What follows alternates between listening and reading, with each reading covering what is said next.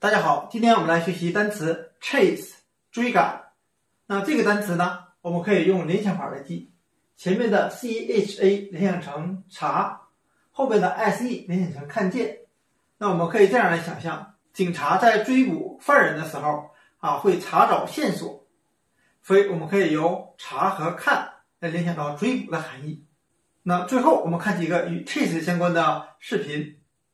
Come on, you're a dog. Get chase the ball. Chase it.